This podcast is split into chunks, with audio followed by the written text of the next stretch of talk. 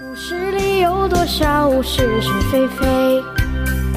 故事里有多少非非？《侍卫官杂记》，作者宋乔，由事了播讲。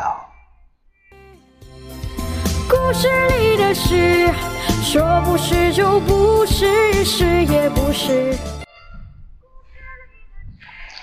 我想先生在山上大概觉得过于清闲。今天忽然打了个长途电话给南京的外交部长王世杰，叫他邀请各国大使上山避暑。这么一来，黄仁林的事情可多了。他一听到这消息，立刻赶紧安排这些大使们上山后的住处。其实他东跑西跑，固然满头大汗，可是腰包里多了一笔进账。最倒霉的还是他的八名轿夫，抬着两百多。棒的胖子在山径上飞跑，够吃力的。陈立夫今天也上山来凑热闹，他对记者们大吹一气，说什么奉诏上山讲学。实际上，青年团的高干训练班早已结业，他只有向庐山学习学社的空房子讲演。再说，该班是经国所主持的，他哪里肯给陈立夫去卖膏药的机会？不过。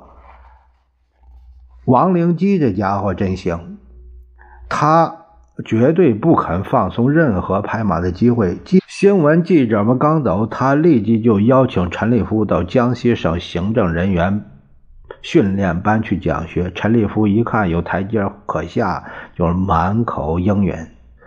他的讲题相当。莫名其妙，叫什么《易经》与行政哲学，一共要讲十二次。先生下午找他来馆里喝茶，谈了相当久。起先是谈论和谈的一般的问题，两个人的声音都很响亮。后来不知说了什么，声音越放越低。不过看到先生不时的发笑，大概总是他爱听的事儿。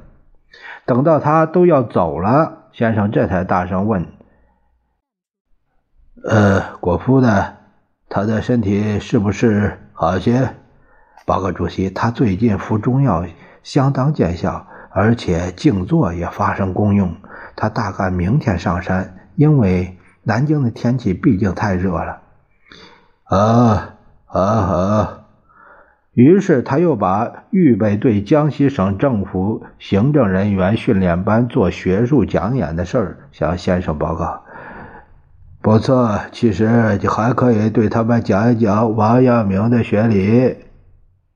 关于阳明学说和曾文正公的政治思想，最有深研究的当然是主席了。我们这些仅是一些皮毛，哪里敢讲？可是这话正合先生的脾胃，他笑得两只眼睛就剩一条缝了。陈立夫辞出时，刚好大门口碰见夫人和马歇尔夫人逛完古董店回来，他连忙嬉笑着站在一旁向他们两个人致意。陈立夫上山做什么？夫人一看见先生就问：“为什么？”王良基请他上山讲学。先生陪着笑脸儿说。